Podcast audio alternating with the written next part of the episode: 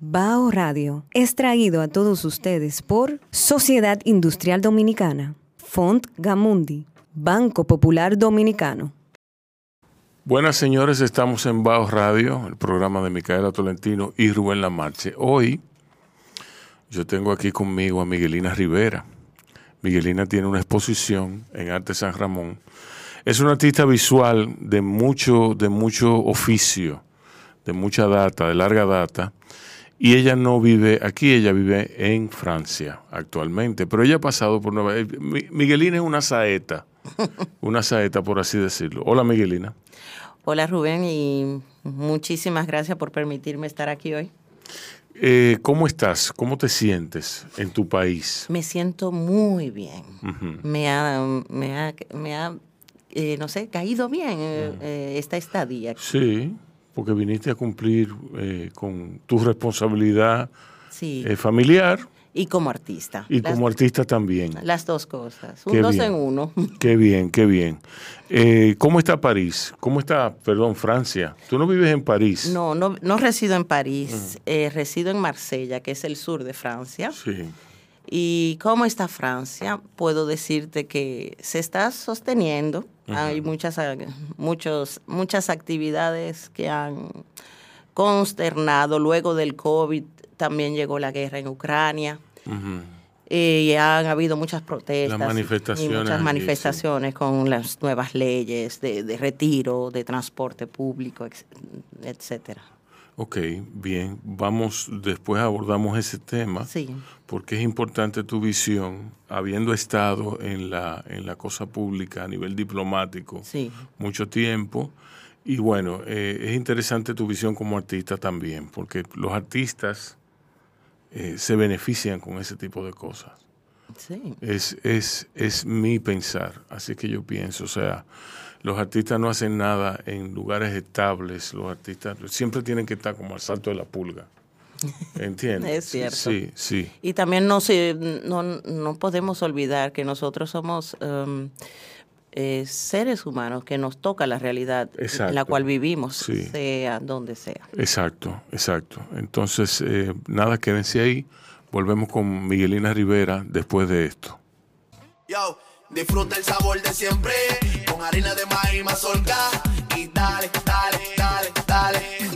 La vuelta al plato. Cocina arepa, también empanada. Juega con tus hijos, ríe con tus panas. Disfruta en familia, una cocinada. Tu mesa, la silla nunca tan contada. Disfruta el sabor de siempre con harina de maíz mazorca y dale, dale, dale, dale. La vuelta al plato. Siempre felices, siempre contento. Dale la vuelta a todo momento. Cocina algo rico, algún invento. Este es tu día, yo lo que siento. Tu harina de maíz mazorca de siempre, ahora con nueva imagen. Para cosechar lanzadores hay que sembrar disciplina. Para cosechar jonroneros hay que sembrar honestidad. Para cosechar grandes ligas hay que sembrar valores. Porque los grandes ligas no crecen en el monte, se cultivan. Así como el mejor arroz. Arroz La Garza. Patrocinadores de nuestros próximos grandes ligas. Agua Evian.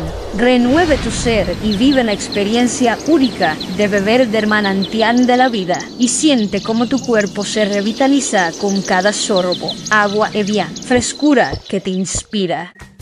Cada uno de nosotros tiene una forma diferente de celebrar el éxito.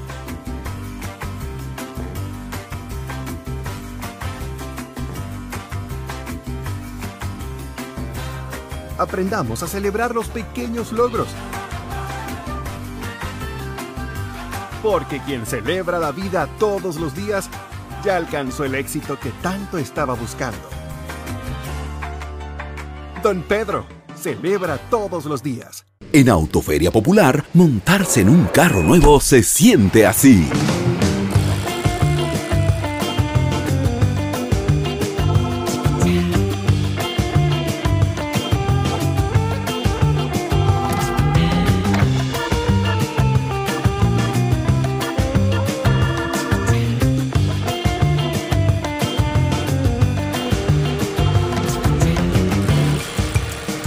La emoción de un carro nuevo no hay que entenderla, hay que vivirla. Vive la temporada de Autoferia Popular. 25 años encendiendo nuevas emociones contigo. Popular, a tu lado siempre. Pero yo solo le pregunté que cómo se sentía el carro. Comparte, recuerda darnos tu like y activar la campanita para notificaciones. Bao, bao, bao. Te traigo poesía, te traigo sabor, flor de caña dulce, jugo de limón. Oh. Bao, bao, bao, bao.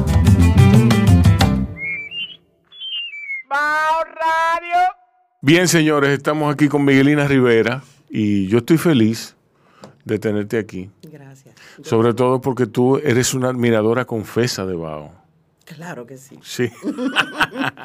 no me pierdo la- las cápsulas, se puede decir. No sé cómo llamarles. Miguelina, ¿cómo está tu arte? ¿En qué tú estás? ¿En qué posición tú, tú te encuentras ahora mismo como artista? Bueno, yo creo que actualmente, eh, primero, eh, he tenido el privilegio de poder traer mi obra.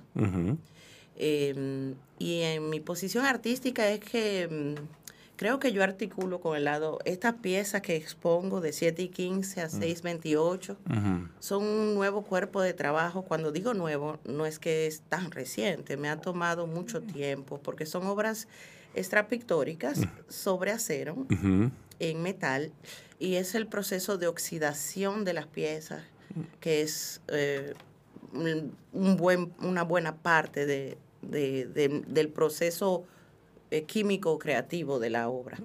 Y mm, eso ha llevado un tiempo de, de búsqueda, ¿no? De, de, de tra- tratar de hacer cosas y crear errores y trabajar en torno a eso.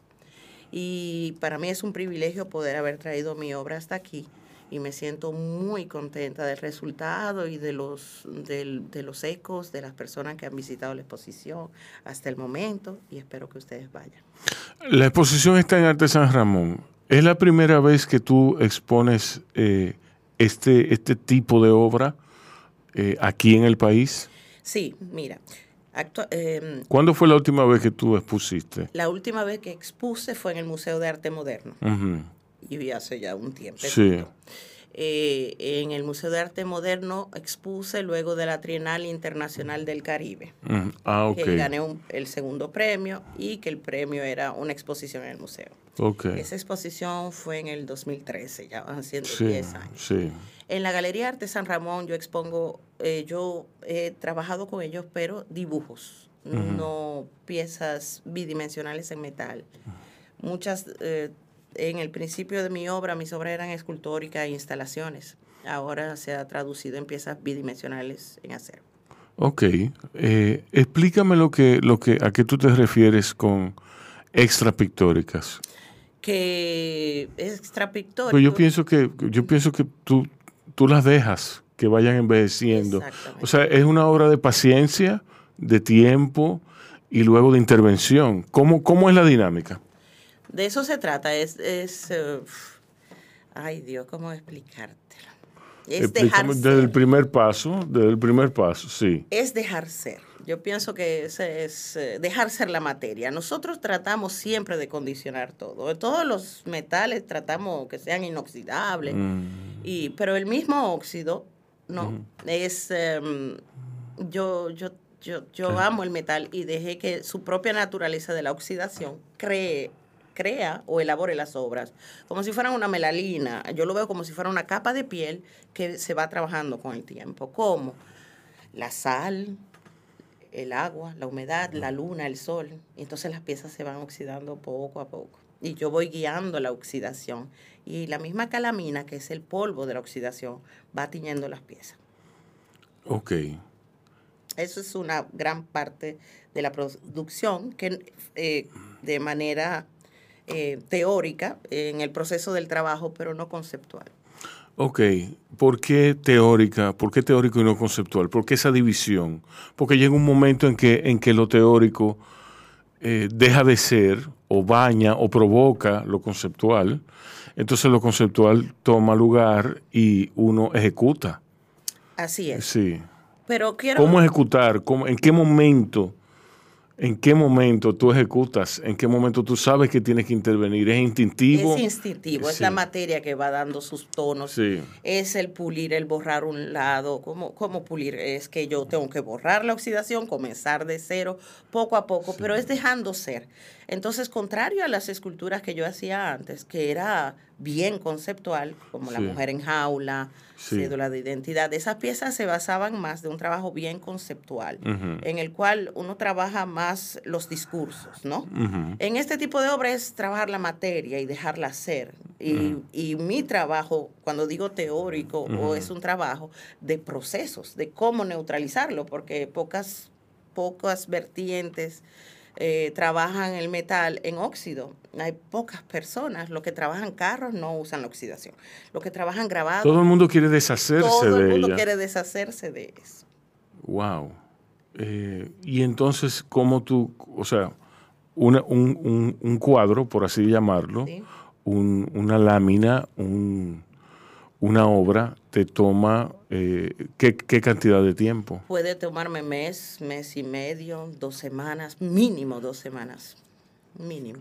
Entonces, ¿a qué tú lo expones? ¿A la sal, a, a la luna, al- o sea, a los sí, elementos? A los elementos naturales que van oxidando la materia. Lo que pasa es que yo, yo tengo el material, eh, el material que trabajo, las personas no creen, pero un material viviente, es un mineral, el metal vive, como la madera.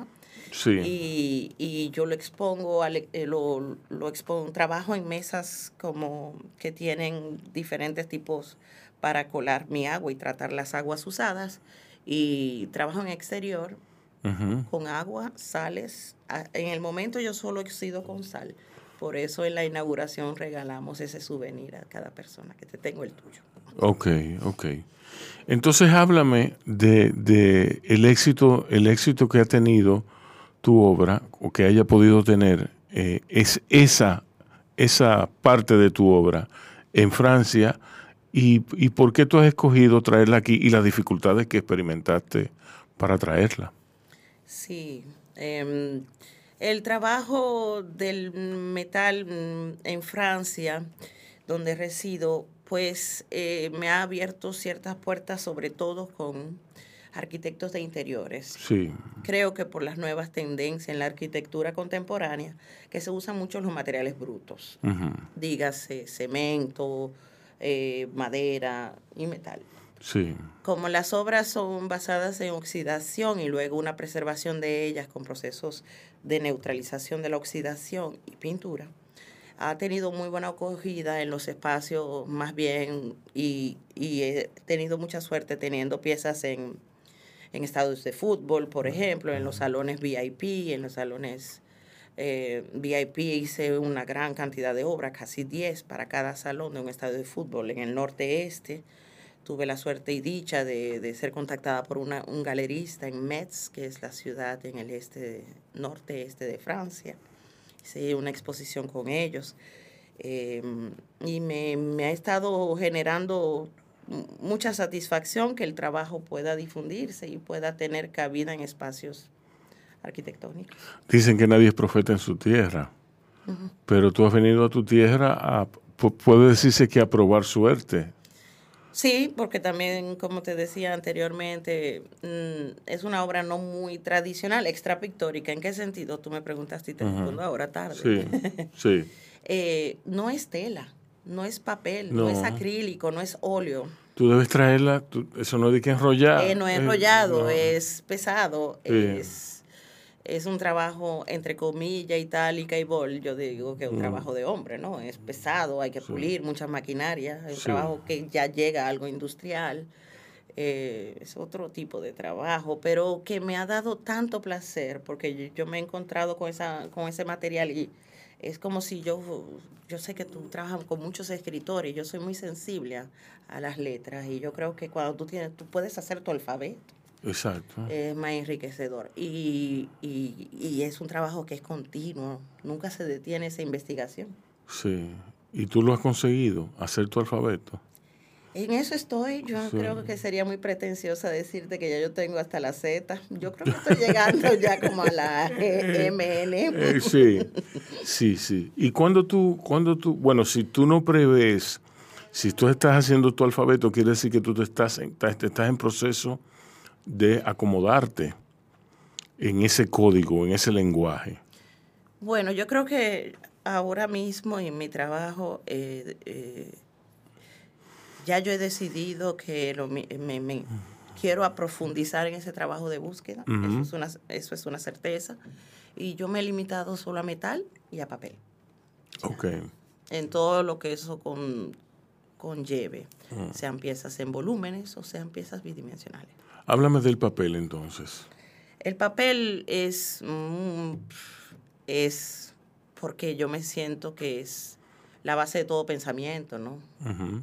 Sí. Estamos en un mundo muy digital, Sí. pero el papel me encanta por, como el metal, me encanta por su textura y además porque absorbe, igual que el metal. No me gustaba ningún material que yo no pudiera adicionar. Entonces, cuando tú trabajas la tela, usualmente eh, no es un material que sea absorbente, pero el metal y el papel sí lo son. Así de sencilla. Así de sencillo. Eh, trabajo por adición y, y dejando que la materia se vaya impregnando dentro. Ok. Háblame entonces de Nueva York. Sí, Cuando tú te fuiste para Nueva York, tú eras un artista muy joven. sí. Háblame de eso. A Nueva York yo me fui eh, luego de mis estudios en Altos de Chabón. Tuve la dicha de ser becada. ¿En qué año? Yo estudié en Chabón en el 95 y salí en el 98. Ok. Y en el 98 tuve... No, no, perdón. No, en el 95 llegué a Nueva York. Yo entré a Chabón en el 93. De 93 a 95 estuve en Altos de Chabón. Y en el 95 tuve beca en the Cooper Union for the Advancement of Science and Art. Sí. Esa es una escuela, Cooper Union no es fácil. Hay que ser brillante para tú, tú entrar fue un privilegio. Union. Fue un privilegio, soy una de las raras dominicanas y creo que una de las primeras dominicanas en haber sido aceptada a esa Sí. universidad. Esa universidad permitía mm, tener, ser becado, pero con mecenas. O sea que es una universidad privada y por concurso para entrar. Entonces Sí. es más selectivo porque también se reduce en la cantidad de estudiantes Sí. a solo 30 por año. Y mm, era de un creador que es Peter Cooper, que creó la EGA, las vías eh, de trenes em, y la gelatina. Y las patentes de sus creaciones em, dan pudieron gestionar esas becas para los estudiantes solo en arte, ingeniería y arquitectura. Wow. A mí me han hablado mucho de Cooper Union. Yo de hecho conozco un profesor, Waldo Tejada. Claro. Sí. Yo trabajé con Waldo. Sí. Eh, yo adoro Waldo. We love Waldo. We love Waldo. Ay, Waldo. Él sigue en Cooper. Creo que ahora está trabajando Sí, en otros departamentos. sí, sí, sí, él sigue en Cooper.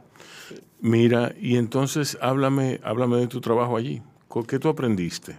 Bueno, yo tuve el privilegio de tener visitas de artistas de renombre también. Eh, tuve, compartí con muchos artistas que me enseñaron muchas cosas. Yo comencé con Gianberto Bani, que quiero hablar de él. Él era, murió hace poco, lamentablemente.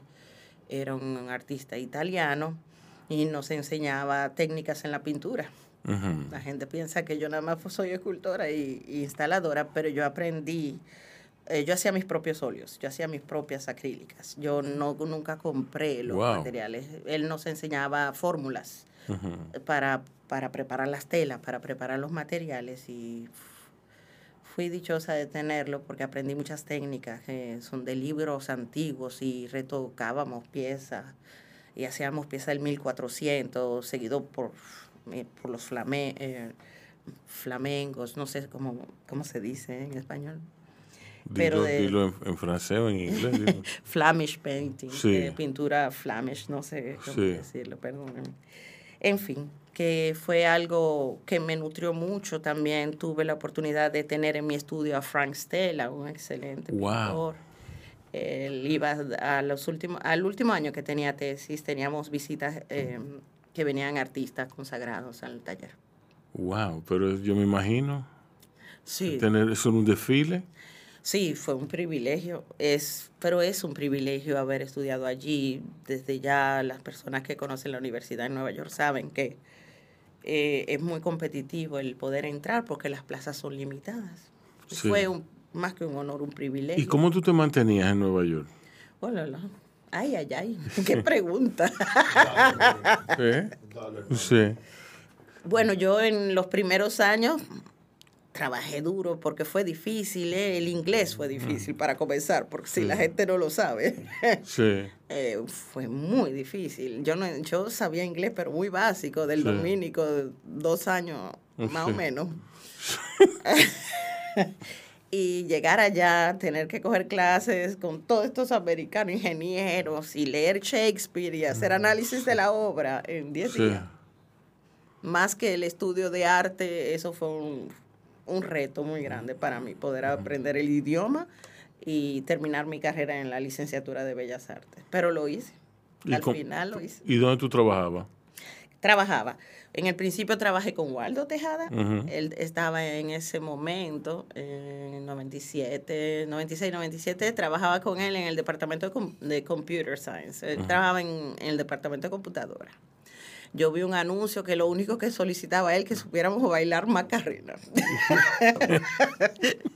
y que todo lo demás se aprendía en el Ah, Sí. trabajo. Qué bien. Y se hizo. Con él, después trabajé de noche, o sea, en discotecas, que no hice yo. Yo hice de todo. ¿En qué discoteca tú trabajaste? Yo trabajé en Lamplight, que ya ni existe, Sí, que era una antigua iglesia gótica. Bueno, pero hay otras iglesias góticas que han sido dedicadas a la, a la vida nocturna. Sí, Sí. muchísimas. Yo fui a una, eh, eh, una que está, yo no recuerdo dónde, naturalmente, porque ya tú sabes, las condiciones no eran las más propicias para yo recordar eso. Eh, el caso es que está al lado de Fotográfica. Fotográfica es un estudio, un estudio, una sala de exhibiciones de una institución que se llama Fotográfica, que tiene una colección, que es un estudio, es un estudio de fotografía. Entonces tiene al lado esta capilla, Sí, eh, y la capilla fue convertida en discoteca. sí. Sucede Eh, mucho. Y entonces hay una entrada por fotográfica Y eh, otra. y otra, sí. Y No, entonces ya, tú sabes. Tantas cosas. Yo he visto centros culturales. en- es una pena, pero sí, es así. Discotecas, centros culturales. Sí. Mm, se, se, se da mucho eso. ¿Y en Limelight qué tú hacías? en esa época Sí. me van a matar. Es más, esa no lo edite. Es importante que la gente sepa. Yo era la señora Pipí. ¿Qué? ¿Sabe lo que es señora Pipí? No, ¿qué era? Las señoras que trabajan delante de los baños. Ah, ok. Sí. Y entonces que Como estudiante yo hice todo tipo de trabajo. Trabajaba en restaurantes, en discotecas, eh, todo, arreglando Pero eso, eso, fiestas eso, eso alimento. Era un Eso alimento. Era un alimento. Sí, como estudiante tú no puedes permitir llegar a un país a abrirte paso en Diciendo que no, que no va a trabajar, que no va. No, hay que hacer lo que hay que hacer. Sí. Yo trabajé en, en fiestas privadas también, de que hacíamos fiestas magníficas para Eddie Murphy, para sus cumpleaños, para, para, para todo tipo de personas, de, de- sobre todo muy conocidas, sí. Pero en esa, eh, eh, yo una vez reemplacé a una persona, sí, que estaba enferma en el baño. Mm. Sí. Y las propinas eran excelentes. Creo que Bueno, eran de sí, yo- mejores propinas que en un restaurante. Exacto. No, y que uno vive de las propinas. Sí, en, en Estados Unidos Sí. cuando uno tiene un trabajo así de minoría, un trabajo Sí, eh, de servicios, eh, es la propina lo que más. sí. Entonces, ¿cuándo, cuándo tú te vas a, a Francia? ¿Y por qué? Eh, primero, estos tipos de trabajo yo lo hacía como estudiante porque, porque yo tenía un, no podía dejar los estudios a medio tiempo. Sí. Cuando tú estás becado con, becado con, con Cooper, tú no puedes decir yo estudio medio tiempo y trabajo otro tiempo. No, tú tienes que llevar todo el año completo. Sí. Puedes hacer esas concesiones. Entonces lo que hice fue que cuando me fui a Nueva York fue que después de mi trabajo como estudiante, que pasé mucho trabajo para poderme graduar, pues eh, comencé a trabajar en un muy buen empleo eh, que conseguí como directora de arte en una publicitaria. Y luego de unos años se cayeron las Torres Gemelas. Y yo lo viví ese momento, estaba cercana. Sí. Y eso fue lo que más bien detonó el decidirme partir a Francia. Sí. Y- y- Irme a Francia. pero entonces, sí, pero entonces tú tenías compromisos en Francia, tú te, ¿cómo fue el amarre? El amarre O tú, fue- o tú saliste, tú llegaste a Francia y dijiste, aquí estoy yo. No, el amarre fue que ya yo estaba con en mi novio en esa fecha, que era francés y que lo conocí en Nueva York. Y ya teníamos cinco años juntos. Sí. Y después las torres cayeron. Ujú. eh, vimos eso con nuestros propios ojos, salvamos al barquito que llegaba con todos los heridos, vivimos todo ese momento y él dijo, esta guerra no es de nosotros, vámonos. Exacto. Pidió matrimonio. Y yo dije, ay Dios, comenzar de cero de nuevo ahora, Sí. en otro país. Y yo dije, está bien, sí, pero con papeles, así que pon un anillo. Sí. Y así fue. Sí. Me casé y me fui. Sí, hombre. Entonces, ¿cómo tú entras al servicio diplomático? Uh, la, la, pero tú vas esto una- al servicio diplomático. Ah, no, pero entonces pues vamos a dejar esto. No, no, Ah. vamos, vamos a hablarlo, porque Eh. es que esto es una vida que da para película. Sí. Eso es lo que yo quiero. esto da para película. Sí. Eh,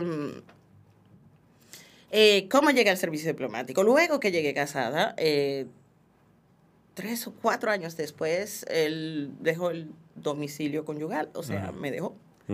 Eh, tenía mi hijo, muy, muy, muy jovencita, eh, tenía tres años y medio, casi cuatro. Entonces nos divorciamos y a raíz de ahí, ahí es que Miguelina comienza a ramar a secas. ¿Por qué? Porque pedía la custodia total de mi hijo y yo tuve que, que hacer frente a tribunales. Y en esa época yo hice una exposición muy buena en la UNESCO y solicité a las personas del cuerpo diplomático en la UNESCO que sí podrían darme mano y buscar un empleo, porque por lo menos manejaba tres idiomas y conocía la- las necesidades de inmigrantes en los dos países y con dos continentes. Y que si tenían una apertura de una necesidad, yo estaba dispuesta a estudiar lo que sea.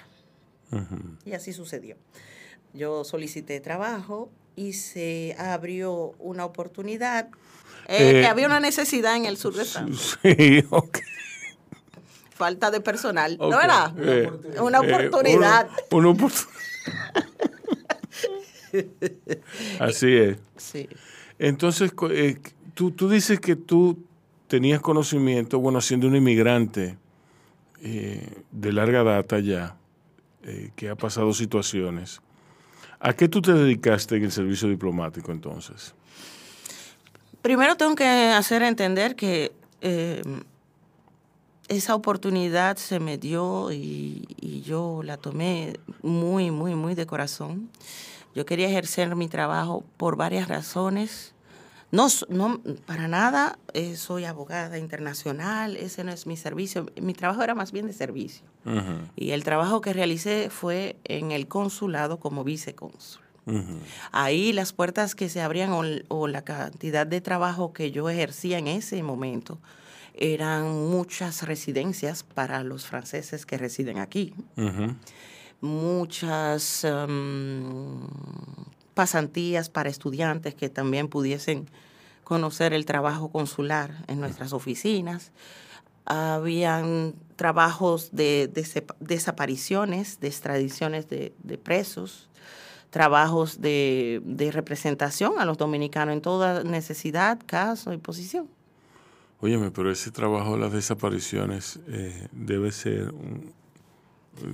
Fue fuerte. Sí, para alguien que, es neófito, vamos a Mm. decir, como yo, que no sabía nada de lo que es la relación diplomática.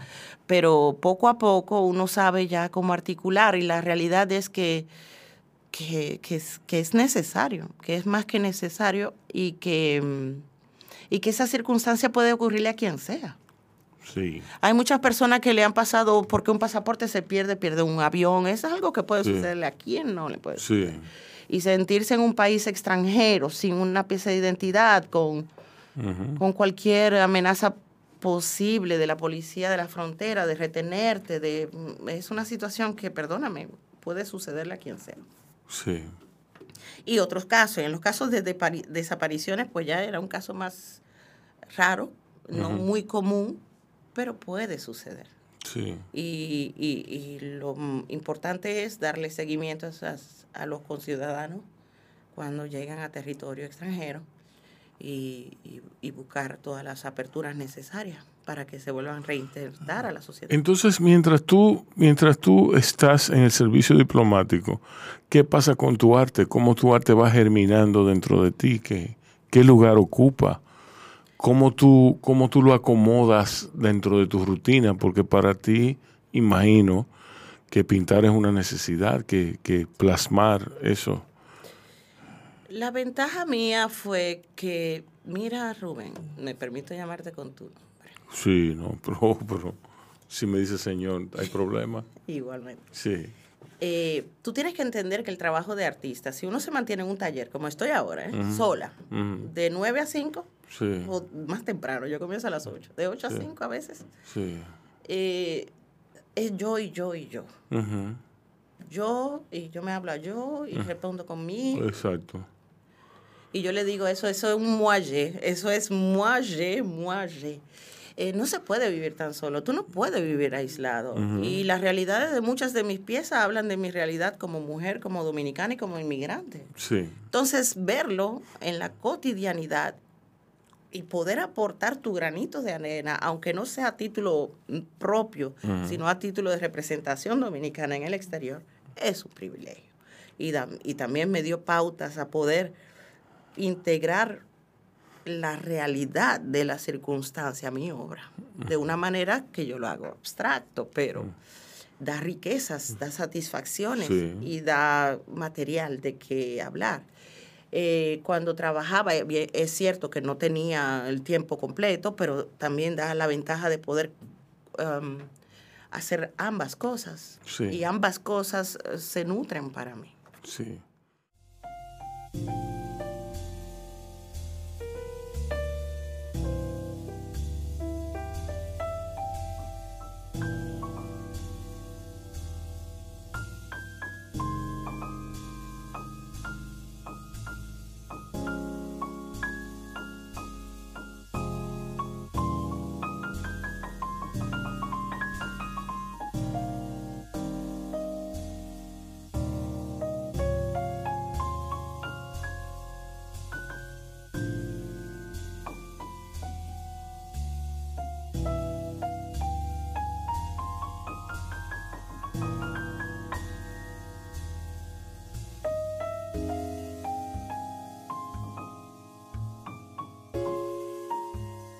Decías que te gustaba? El proceso. Ah, sí, sí, sí, eso fue gracias al curador. Increíble. Mucha gente dice, ¿por qué pusiste el proceso? Para ver la brega que te dio. Yo digo, no. No, Porque mucha gente no sabe y hay gente que cree que es tela. Sí, parece, el que lo ve de lejos puede creer que es tela, sí. Aquí está Chabón.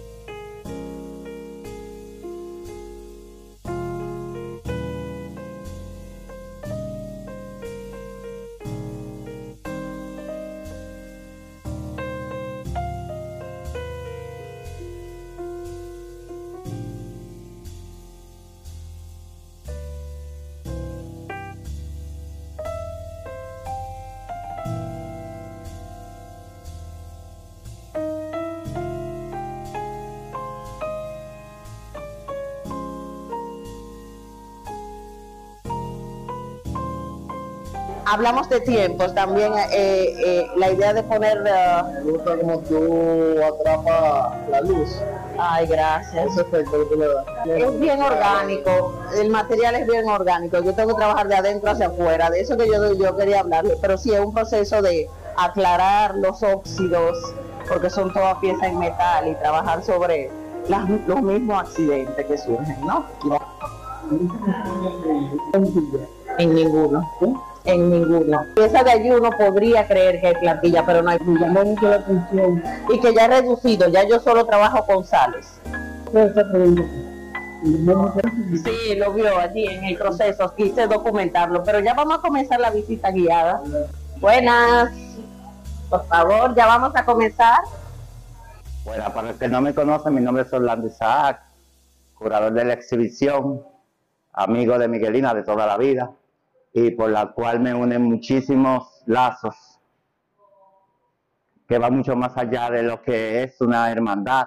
Cuando me refiero a esto, me refiero porque pasamos muchos momentos juntos desde que éramos adolescentes. Eh, estuvimos en Artes, coincidimos. Ella en un periodo antes que yo, que es más joven que yo, y, y ahí empezó nuestra amistad. Eh, en todo ese periodo también estuvimos en la Escuela de Diseño Altos de Chabón. Cada uno tomó su rumbo. Ella se fue por las Bellas Artes, yo me fui para lo gráfico, pero siempre estábamos unidos por, con un mismo enfoque que tenía que ver todo el, con el arte. Hay algo que, es, que me despertó mucha curiosidad y es que yo empecé a trabajar catálogos de arte. Y a partir de los catálogos y libros de arte me fui familiarizando con todo lo que tenía que ver con el arte y me di cuenta que me estaba convirtiendo en un curador prácticamente a través de selección de imagen, porque eso es curaduría, es poner las cosas en contexto.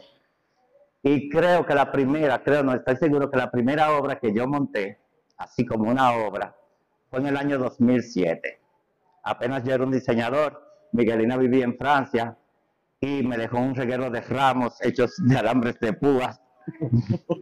y era prácticamente un tronco sacado, un árbol, al cual ni siquiera tenía título la obra, y yo le puse de nombre a raíz de qué. Esa obra me tocó montarla, yo estaba súper asustado porque era un compromiso muy grande en el marco de la Bienal de Artes Visuales del 2007, y resulta ser que fue la obra ganadora.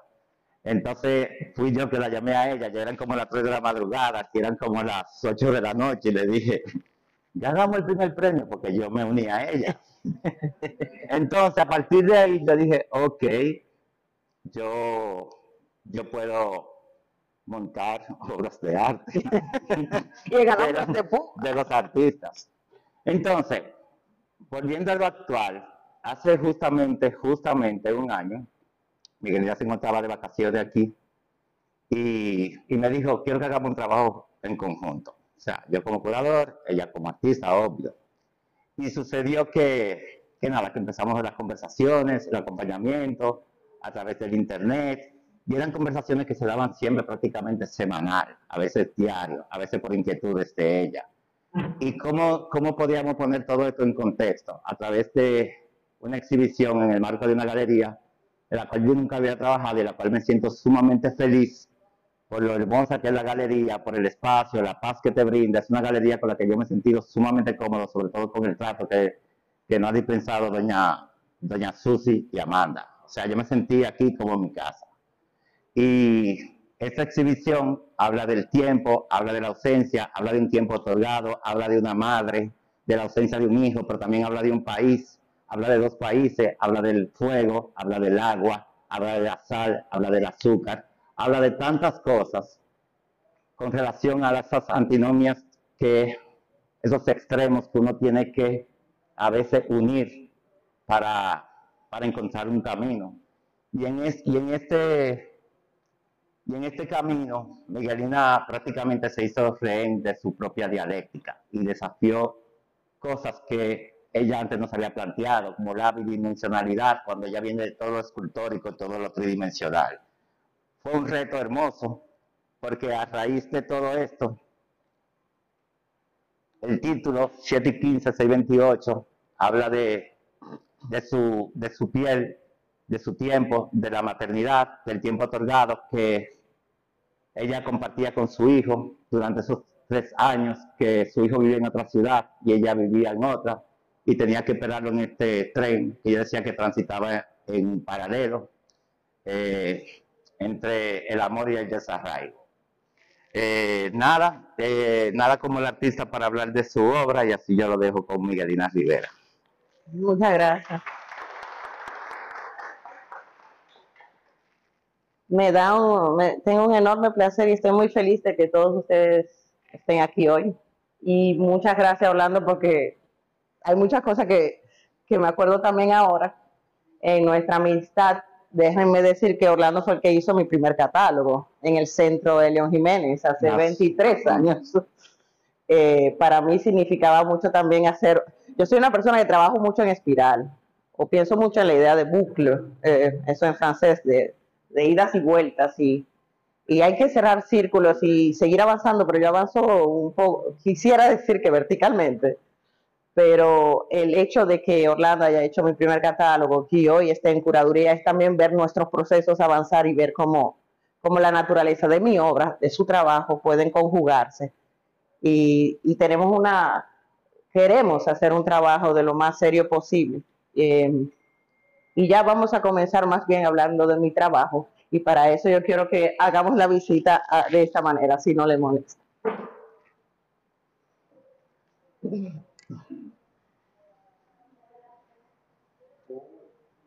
Soy- No, no.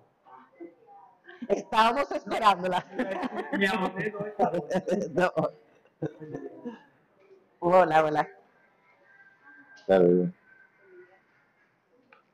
Eh, muchas personas con... Yo voy a comenzar hablando de dónde vengo, ¿no? Eh, no realmente de una zona geográfica, más bien de, de los procesos en mi obra. Hola, Samantha. ¿Cómo estás? Buenos días. Buenos días. Eh, yo comencé con mi obra que era bien instalación escultórica. Desde un principio yo amé el material. El material comenzó siendo alambres de púas, en el cual una primera obra que hice se llamaba Cédula de Identidad. En esa pieza era mi huella dáctil sumergida en jabón, que ganó una, un premio de instalación en el centro de León Jiménez. Esa pieza con los años fue evolucionando.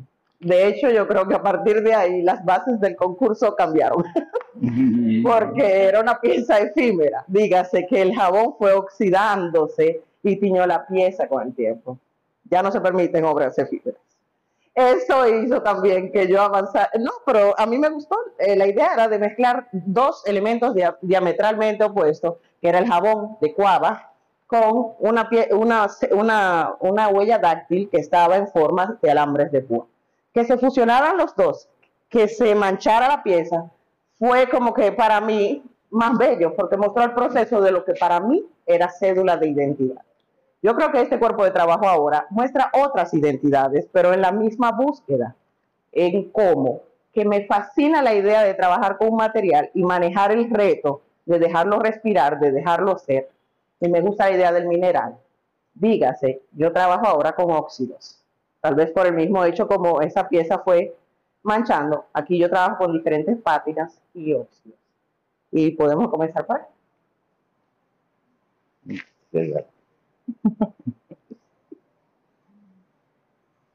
mis últimas piezas, casi todas mis piezas escultóricas, eh, solamente un 20-30% eh, es en metal inoxidable, eh, sino todas mis piezas, más bien la mayoría, un 90% son óxido. Ya más o menos Orlando habló de por qué 7 y 15, 6, 28.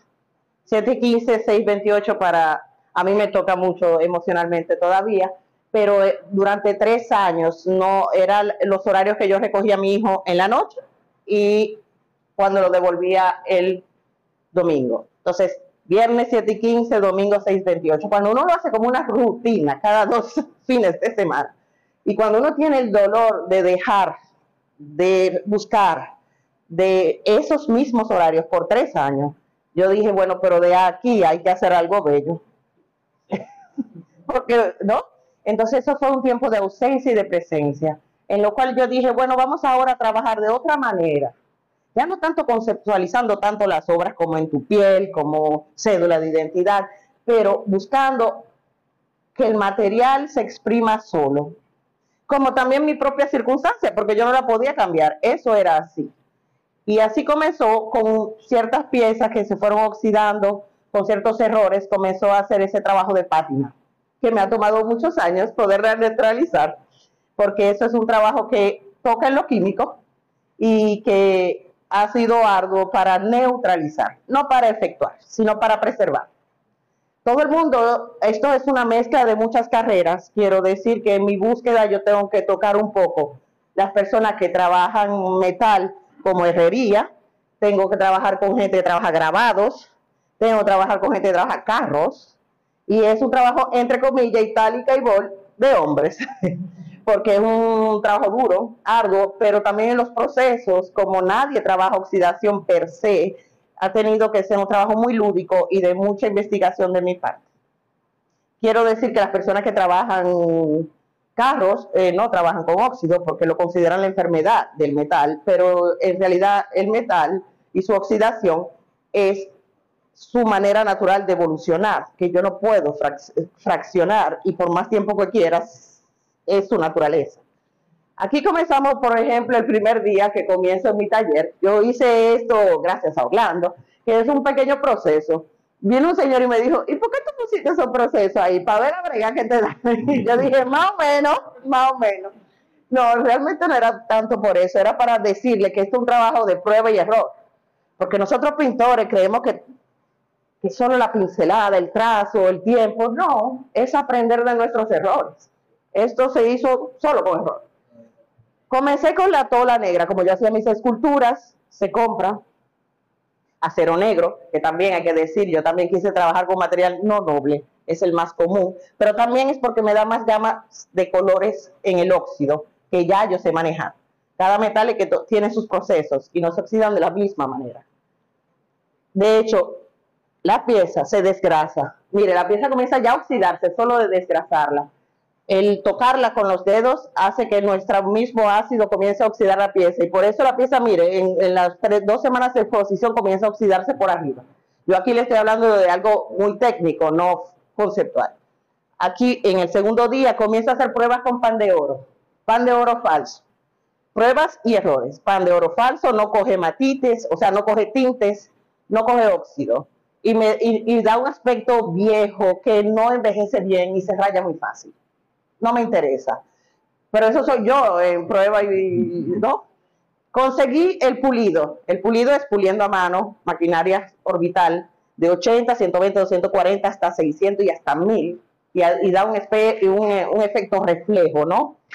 Eh, aquí utilizo una tinta que se llama hematites, que es una pátina negra, con lo que se tiñen los, los revólveres. Entonces ya yo entro a algo que se llama las armas aquí comienzan los procesos de oxidación, aquí en bruto. Toda la oxidación se hace con sal, agua, luna y sol. La luna oxida muchísimo, la gente cree que no. las personas que trabajan en carro creen que es el sol, pero la luna más.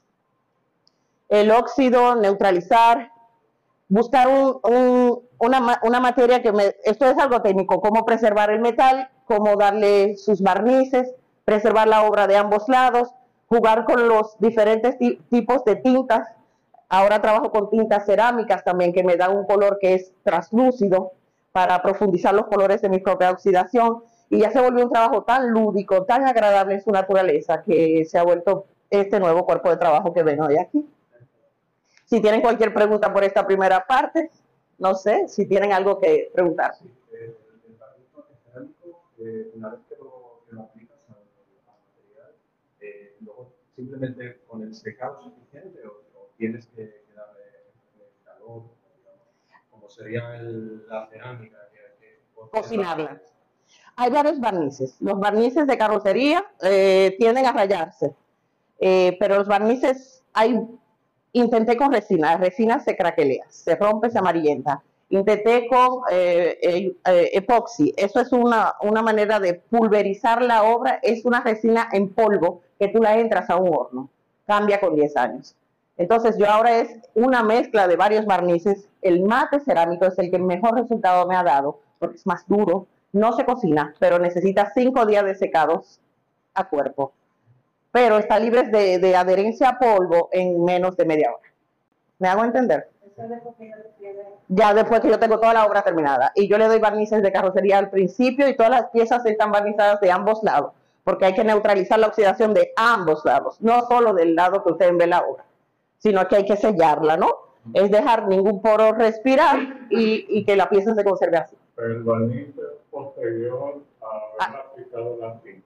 La- el barniz es posterior a limpiarla, desgrasarla, a oxidarla. Son diferentes procesos de tiempo. También la obra también es nostálgica porque también hay un tiempo de oxidación. No oxido en, media hora, se oxida con tiempo. No tanto, ya en las dos horas ya comienza a oxidarse.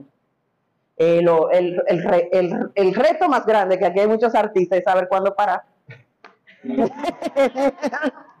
porque si no, ahí hay obra, hay obra, hay obra. ¿Los lo directo o lo diluye? Directo. Pero son barnices que son fuertes, ¿eh? son muy resistentes y se aplican con pistola, con compresor. Realmente es. Eh, implica mucho. Por cierto, uno va a ver el de Sí, me- me- me- sí, es cierto. La luna oxida más que Sí, sí. En Francia, de hecho, dicen, recoge la ropa blanca. Como que no dejen la ropa blanca de noche, porque amarillenta un chico. Bueno, vamos, eh, por aquí podemos ir caminando. Aquí hay un rejuego. También ahora, con mis últimos trabajos, he buscado una idea de, de- de islas, ¿no? Una idea de circunstancias, una idea de ser. Yo, yo veo el metal como si fuera mi piel, como si fuera mi melanina. Y también en estos procesos de preservación y también de búsqueda, mm, mm, vi que los resultados de jugar con barnices mates y brillantes me daban unas profundidades que van más allá que con el simple color. Y gracias, Guille. Aquí, aquí tienen un video, no sé si han tenido la ocasión de verlos, pero yo quiero pararme sobre todo ante esta obra aquí ah, para mostrarles que esta es, eh, esta es la viva prueba de que del metal cómo reacciona. Aquí no hay ningún color adherido, todo esto es calamina. Calamina es que el- los pigmentos que ven es el mismo polvo del óxido. Ahí no hay nada agregado. Parece un mar, parece una duna por la oxidación. O sea, exactamente. Va- va- vamos a ponerlo así. Yo simplemente lo- no porque hay gente que me dice, ah, pero si yo me la encuentro la barnizo y ya es una obra. No, no tanto. Eh, sí y no. Sí, puede ser, si tienes la dicha. Hay piezas que sí funcionan de una vez. No hay que intervenir. Eh, ojalá yo encontrarlas todas así. Sí, ¿y por qué no? Porque lo que me gusta también con la misma obra es que la obra viva, es un mineral. Yo no puedo, yo no puedo hacer más que dejarlo ser y guiarlo más o menos en lo que podría ser en sus procesos, pero yo no tengo, no soy, quiero dejar ser, como como con mi hijo, o sea, hay que dejar ser la gente, uno no puede decirle, hace esto, hace hay que ir guiando en los patrones que está dando, porque yo no puedo hacer más. Sí, después nos fuimos para Europa. Yo estuve con Euricia allá. Creo que él vive en Sevilla. Mira, la pieza, la verdad, eh, si, si quieren venir por aquí, las personas que no pueden ver, que están lejos, la pieza, esta pieza, cada pieza tiene sus tiempos. Cada pieza tiene sus tiempos porque te puedo decir que esa obra cambió en el espacio de tres semanas, cambió más de 150 mil veces.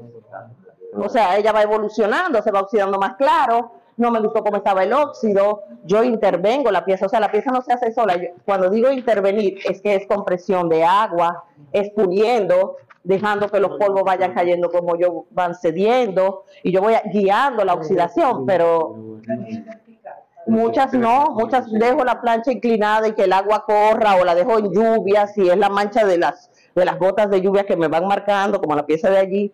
En esa la tenía medio inclinada vertical porque yo quería el gesto, la sal, eh, ese empuño de sal caliente, yo la, eh, con el gesto mismo de, no, ¿verdad? es el gesto que hizo la forma, más el tiempo que fue lloviendo inclinadamente, que dio esa, esa, ese movimiento. Gracias. ¿La? Eso sí es difícil. Eso sí es difícil. Por lo tanto, me gusta trabajar la pieza entera. Porque yo, yo, yo lo hice esto en la última visita guiada. Si se acercan, aquí hay una raya. Porque en la mesa del taller pasé con un, con un destornillador y rayé la pieza. Pueden, pueden ver aquí. ¿Y, y, y qué hago? Que, que yo dije, bueno, ya para mí la pieza está acabada.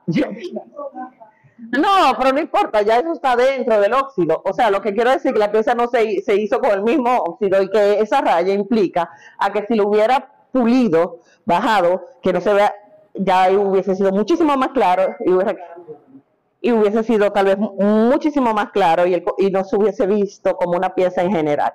Entonces, yo preferí dejar su, su- esa marca, porque si no hubiese tenido que comenzar de cero.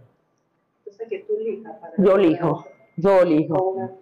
Finita. finitas, más espesas, con máquina y presión de agua, entonces la misma gota de la oxidación. Yo no podía llegar, cuando yo me acerco, para mí es un sueño, porque yo no podía hacer eso en óleo. Ni loca. El de, la, la- la cantidad de píxeles, o sea, con los que trabajan con imágenes, los que trabajan, es una cantidad de movimiento que se encuentra con la obra. Ahora también, eso tiene que ver también con los componentes de cada metal. Cada metal tiene una aleación de plomo y de otros componentes que me da la oxidación mucho más bonita o menos. Hay muchos colores que no puedo cambiar mucho. O sea, yo tengo que trabajar con lo que, con lo que la naturaleza ha hecho.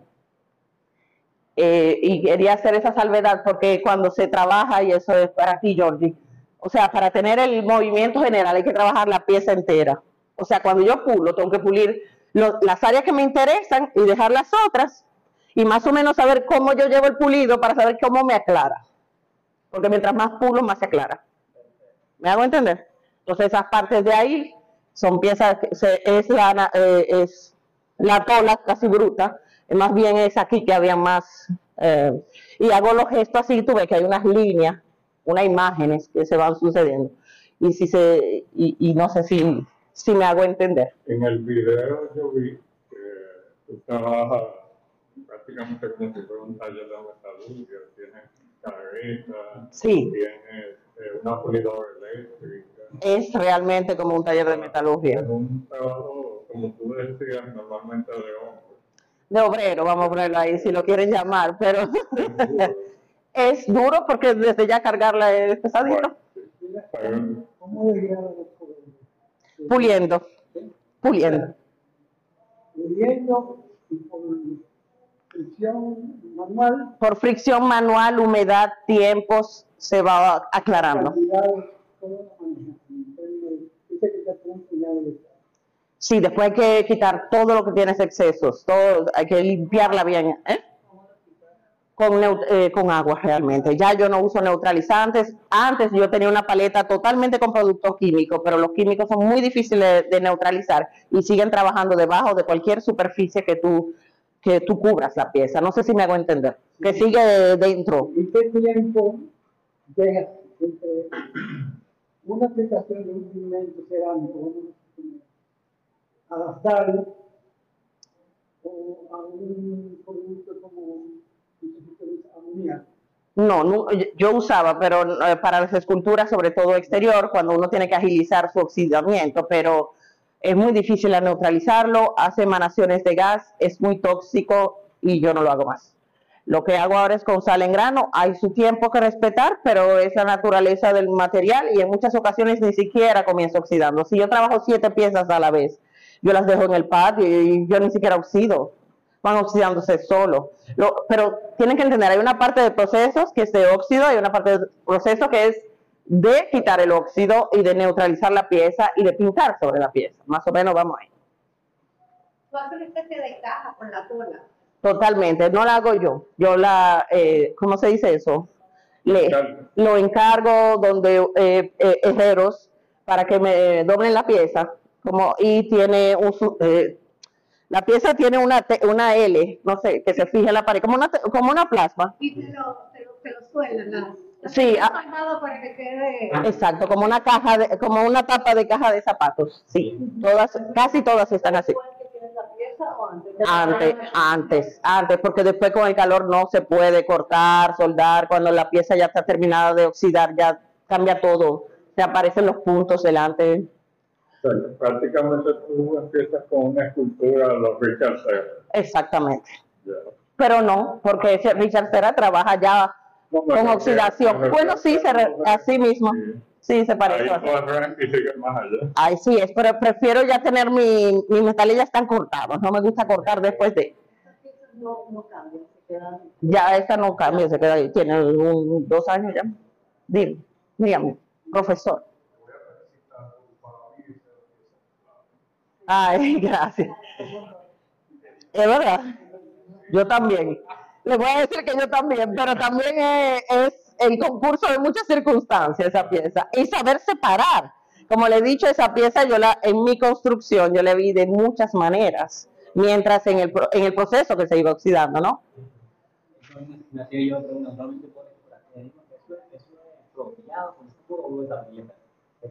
Ajá, ajá. No, se dan cortes de 45, se dobla, lo que pasa es que yo no tengo las máquinas, pero los metales no son muy espesos, son de 2 milímetros casi todos. Las tolas son finas. Lo que, para poderla doblar, se dan cortes y se doblan así. El hecho de doblarla y soldarla en ángulo de 90 grados hace que sea fuerte. Es fuerte desde ya la tola, es pesada, pero también eso le da rigidez y me da un uso más fácil para poderla montar. Y no se pandea, se puede almacenar más fácil por ese tipo de cosas. Pero hay otras piezas, como vamos a ver a continuación, que son el corte es simplemente derecho del metal, ¿no? Miren, aquí hay color. Estas son piezas que ya tienen pigmentos de cerámicos, tienen otro... re- Hola, mi nombre es Orlando Isaac, curador de esta exhibición 715-628 de la artista Miguelina Rivera, en la Galería de Arte Arte San Ramón. Bueno, contaré más o menos, quiero, quiero hablar primeramente de mi relación con Miguelina, tanto como, como artista curador, pero también en nuestra relación de amigos. Miguelina y yo nos conocemos alrededor, bueno, muchísimos años hace que nos conocemos, desde que éramos adolescentes, cuando yo estaba en la universidad y ella estaba en Bellas Artes, luego yo estuve en Bellas Artes y después nos fuimos a la Escuela de Diseño Alto de Chabón, ahí establecimos unos lazos de amistad mucho más, estre- mucho más estrechos, fuimos, fuimos muy, eh, como chicos jóvenes al fin y al cabo, y sabiendo incluso nuestras necesidades en esa época, compartíamos todo, desde materiales, comida, nuestras risas, eh, chismes, cuentos de la capital, para esos momentos que uno extrañaba la capital, siempre venían donde nosotros, a nuestra memoria. Eh, cuando, cuando se establece una relación ya, salimos de la escuela los dos, se establece una relación más como de, en ese momento yo de diseñador y ella de artista, egresada de la Cooper Union en New York, creé su primer catálogo, un catálogo que recuerdo que era de un nido eh, hecho de alambres de púa con un difusor que era un pequeño huevo. Ahí yo empecé a entender a la artista nueva, que era la artista que se estaba formando, no la Miguelina que conocí a través de sus sketches, sus obras súper bien Miguel Ángel, media da Vinciana, era otra Miguelina, era una Miguelina que cambió el lenguaje, ya no era un lenguaje eh, a nivel de dibujo, un lenguaje eh, de bidimensional, se estaba transformando en una Miguelina escultórica, pero con un uso de material prácticamente muy opuesto a lo que veíamos como el barro, no, ella decidió abrazar el metal, los alambres de púa, y con eso fue construyendo ella un universo muy propio muy personal, tal vez por su admiración, tal vez por su admiración a Mona Houghton, o a Susi Pellerano, a de esas mujeres, como digo yo, que son mujeres de acero, mujeres que se forjaron y que crearon eh, y, y- rompieron el status quo de lo que era la artista femenina. Ya Miguelina no estaba siendo una artista femenina, sino estaba trabajando feminismo inconscientemente, porque era muy joven en esa, en esa época. Estaba desafiando los géneros establecidos, las, eh, esto que todo era asignado para un hombre. No, Miguelina rompió sus lienzos de sus canvas, sus linos, sus telas y decidió abrazar el metal de una forma tan dura como el propio metal en sí mismo. Recuerdo que en el 2007 Miguelina me llama y me dice, Orlando, estoy en Francia, tengo un problema, tengo que montar esta obra. Era una obra enorme, a la cual ni siquiera tenía nombre. La obra se llamaba Raíz de qué, nombre que le puse. Porque dije, ok, ¿a raíz de qué? Y así se quedó el nombre. Y me dejó todos estos ramos, todas estas raíces de alambre de púa diseminadas en el, Museo de Arte Moderno, con el compromiso de montar la pieza que yo nunca había montado una pieza en mi vida. Y el otro compromiso, mucho mayor, de que quedara bien. De que quedara bien, porque yo me sentí en ese momento con mucha presión, eh, en el sentido de que yo decía, wow, me están dejando una gran responsabilidad, me están dejando que monte una obra, pero para la Bienal de Arte Visuales. Y me hice dos preguntas. ¿Y si pierde? perdió por mí. Entonces como que me quedé como, bueno, lo importante es la otra pregunta, ¿cuál era? No la recuerdo ahora, pero, pero me hice, me quedé pensando, o sea, principalmente, ¿y si pierde? O sea, yo iba a cargar con esa, con esa culpabilidad, me iba a sentir súper mal, pero tampoco yo tenía por qué hacer también que ya me dejó la pieza yo no, no, tampoco tenía yo que tener esa aprensión, o sea, sentirme como que si perdió, perdió, pero no. Miguelina ganó y ganó el primer lugar y era las 8 de la noche aquí y en Francia eran las 2 de la madrugada y la llamé y le dije, porque cuando eso no había ni WhatsApp, ni Facebook, estamos hablando del 2007, y lo que hice fue llamarla y decirle, ganamos porque yo me incluí entonces eso fue súper, súper lindo. Después de, eso, hace un año justamente, a raíz de la exhibición que tuve con Franz Cava en el Fernando Peñares y yo, estoy en el conversatorio, estoy hablando y a lo lejos está Miguelina sentada. Y yo me quedo durante todo el conversatorio viendo que Miguelina está ahí. Miguelina vino de sorpresa, estaba aquí, pero no me había dicho que estaba en el país y fue como súper chulo ver a, a la amiga, como le digo yo a ella, sentada en el público mientras yo hablaba. Una vez terminó el conversatorio, ella se acercó a mí, estamos hablando de julio, agosto del año pasado, y me dice, yo quiero hacer un show y quiero hacerlo contigo.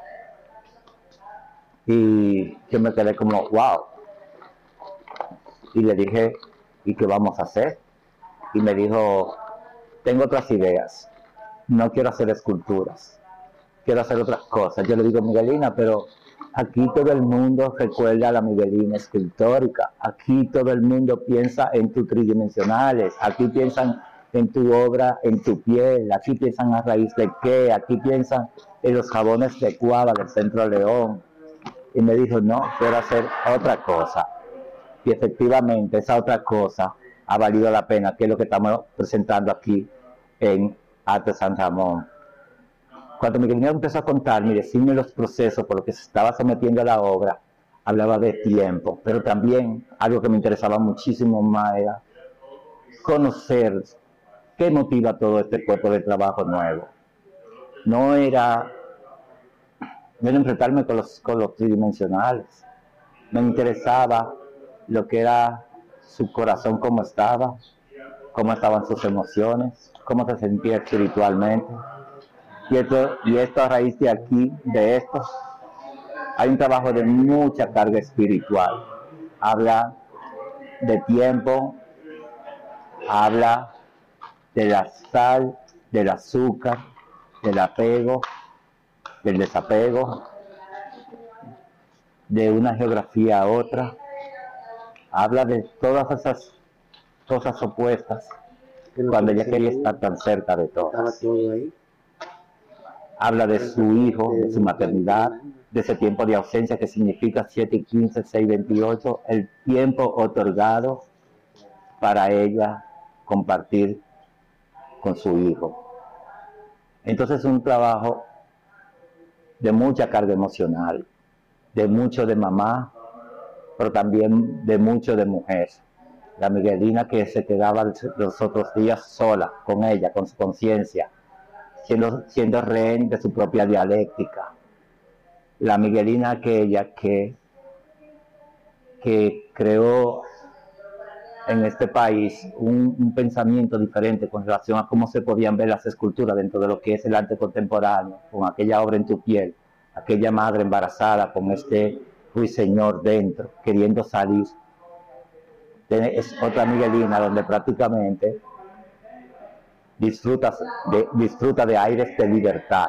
Una Miguelina con un pensamiento mucho más amplio, con, con abrazando, abrazando diferentes momentos de, su, de sus procesos, viendo cómo eh, la naturaleza se encargaba, ya ella no manipulaba la naturaleza, el metal, dejaba, dejaba que la naturaleza, a través de la luna, el sol, la sal, el rocío, podría establecer esos diálogos que ella después iba puliendo poco a poco y creando esos, esos pigmentos, estos colores, estos amaneceres, estas obras apocalípticas también, porque hay también mucho de apocalipsis en su obra, pero también hay mucho de quietud y a veces está la nada, como esa maravillosa obra donde ella prácticamente deja que la sal haga su trabajo, pero no puede dejar que sal totalmente haga el trabajo, espera el tiempo justo y necesario para parar y pulverizar la obra. Entonces, ese control del tiempo, esa, esa manera de cómo ella puede jugar con los, con, los, con, los, con los tiempos, segundos, horas, días, minutos, es un ejercicio de mucho, mucho, mucho enfoque, pero sobre todo de mucha observación, más de que mirar y de ver. Observación, para justamente como un sas de, ¿cómo, cuando, ¿cómo se dice cuando uno atrapa una mosca? bueno, nada, pero prácticamente lo, para, lo, lo, lo, paralizaba como, cuando, como, como una trampa de mosca. Y ahí fijaba todo ese proceso de, de, de, de trabajo a través de un, de un barniz cerámico.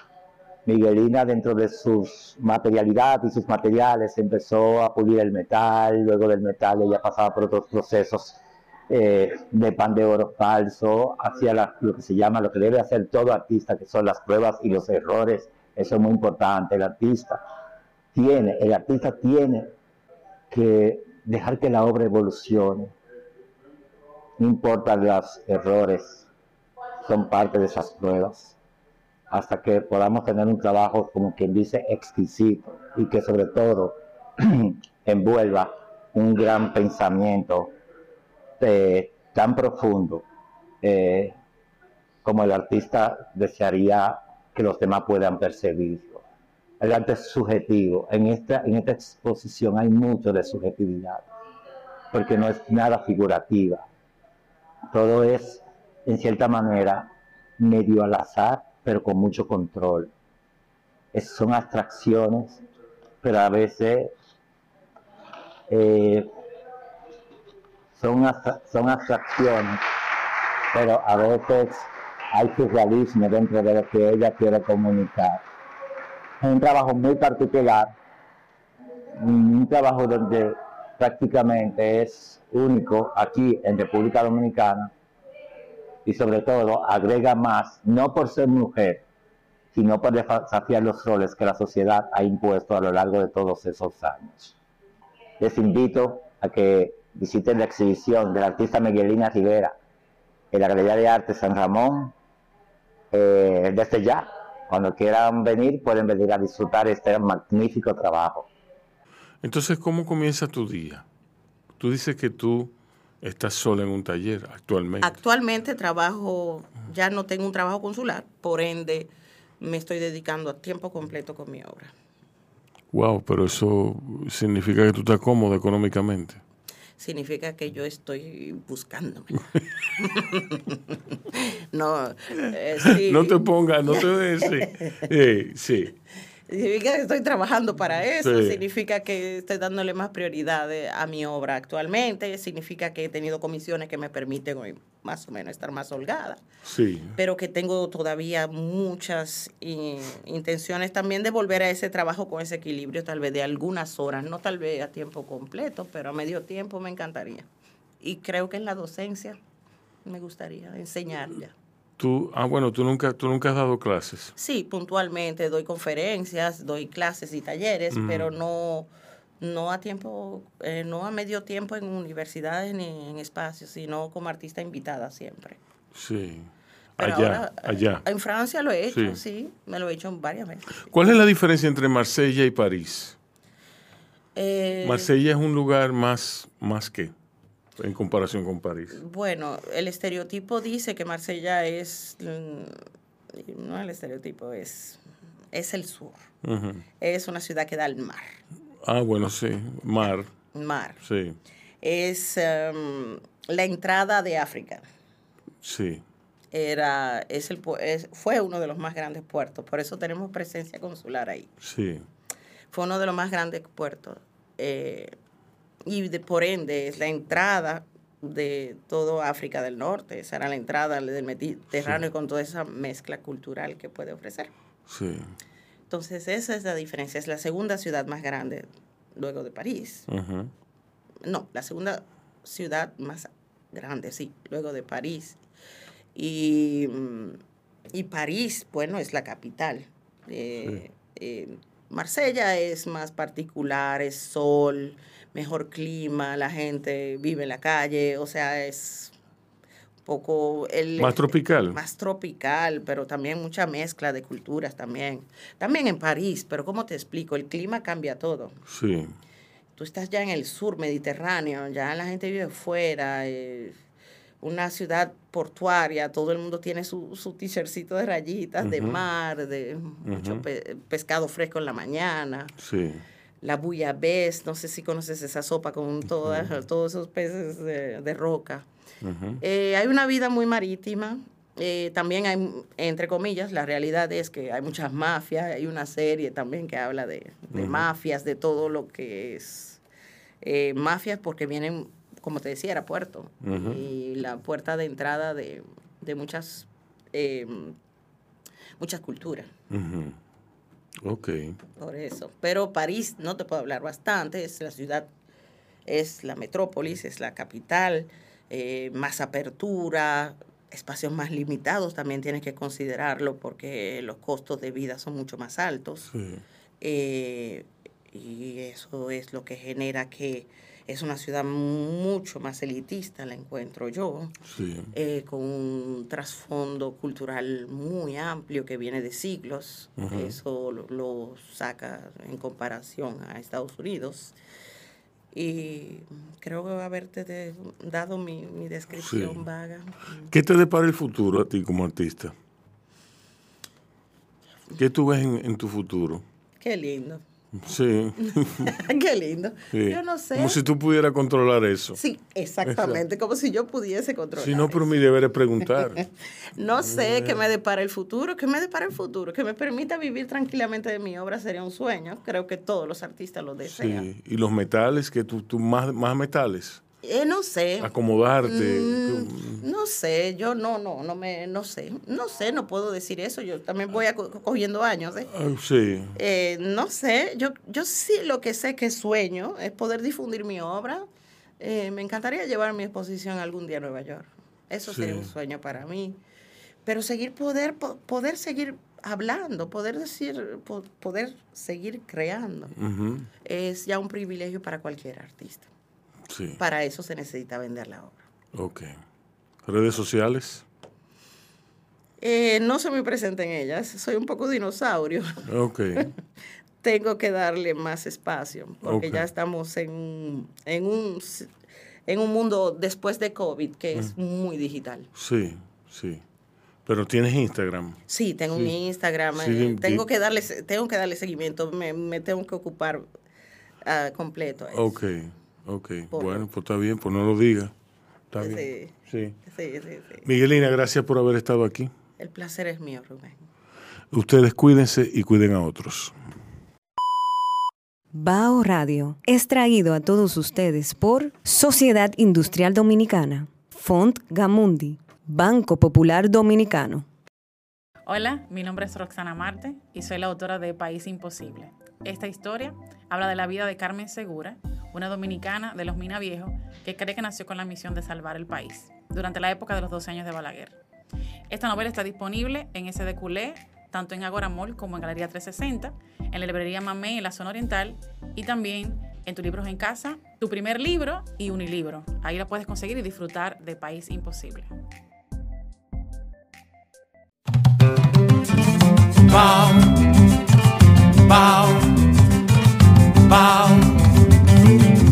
Te traigo poesía, te traigo sabor, flor de caña dulce, jugo de limón. Oh. Bao, bao, bao, bao. Bao Radio. Yo, disfruta el sabor de siempre con harina de maíz mazorca y dale, dale, dale, dale. La vuelta al plato. Cocina arepa, también empanada. Juega con tus hijos, ríe con tus panas. Disfruta en familia, una cocinada. Tu mesa la silla nunca tan contada. Disfruta el sabor de siempre con harina de maíz mazorca y dale, dale, dale, dale. La vuelta al plato, siempre felices, siempre contento. Dale la vuelta a todo momento. Cocina algo rico, algún invento. Este es tu día, yo lo que siento. Tu harina de maíz mazorca de siempre, ahora con nueva imagen.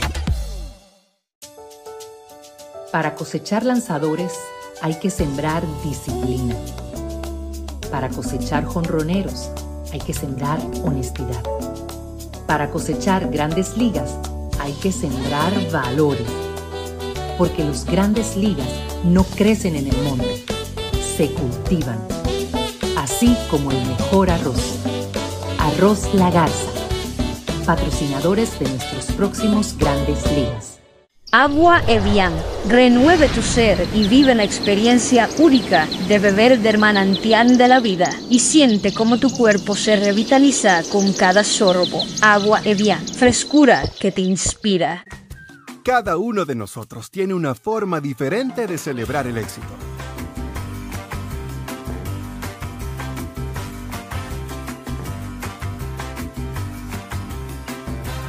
Aprendamos a celebrar los pequeños logros. Porque quien celebra la vida todos los días ya alcanzó el éxito que tanto estaba buscando. Don Pedro celebra todos los días. En Autoferia Popular, montarse en un carro nuevo se siente así.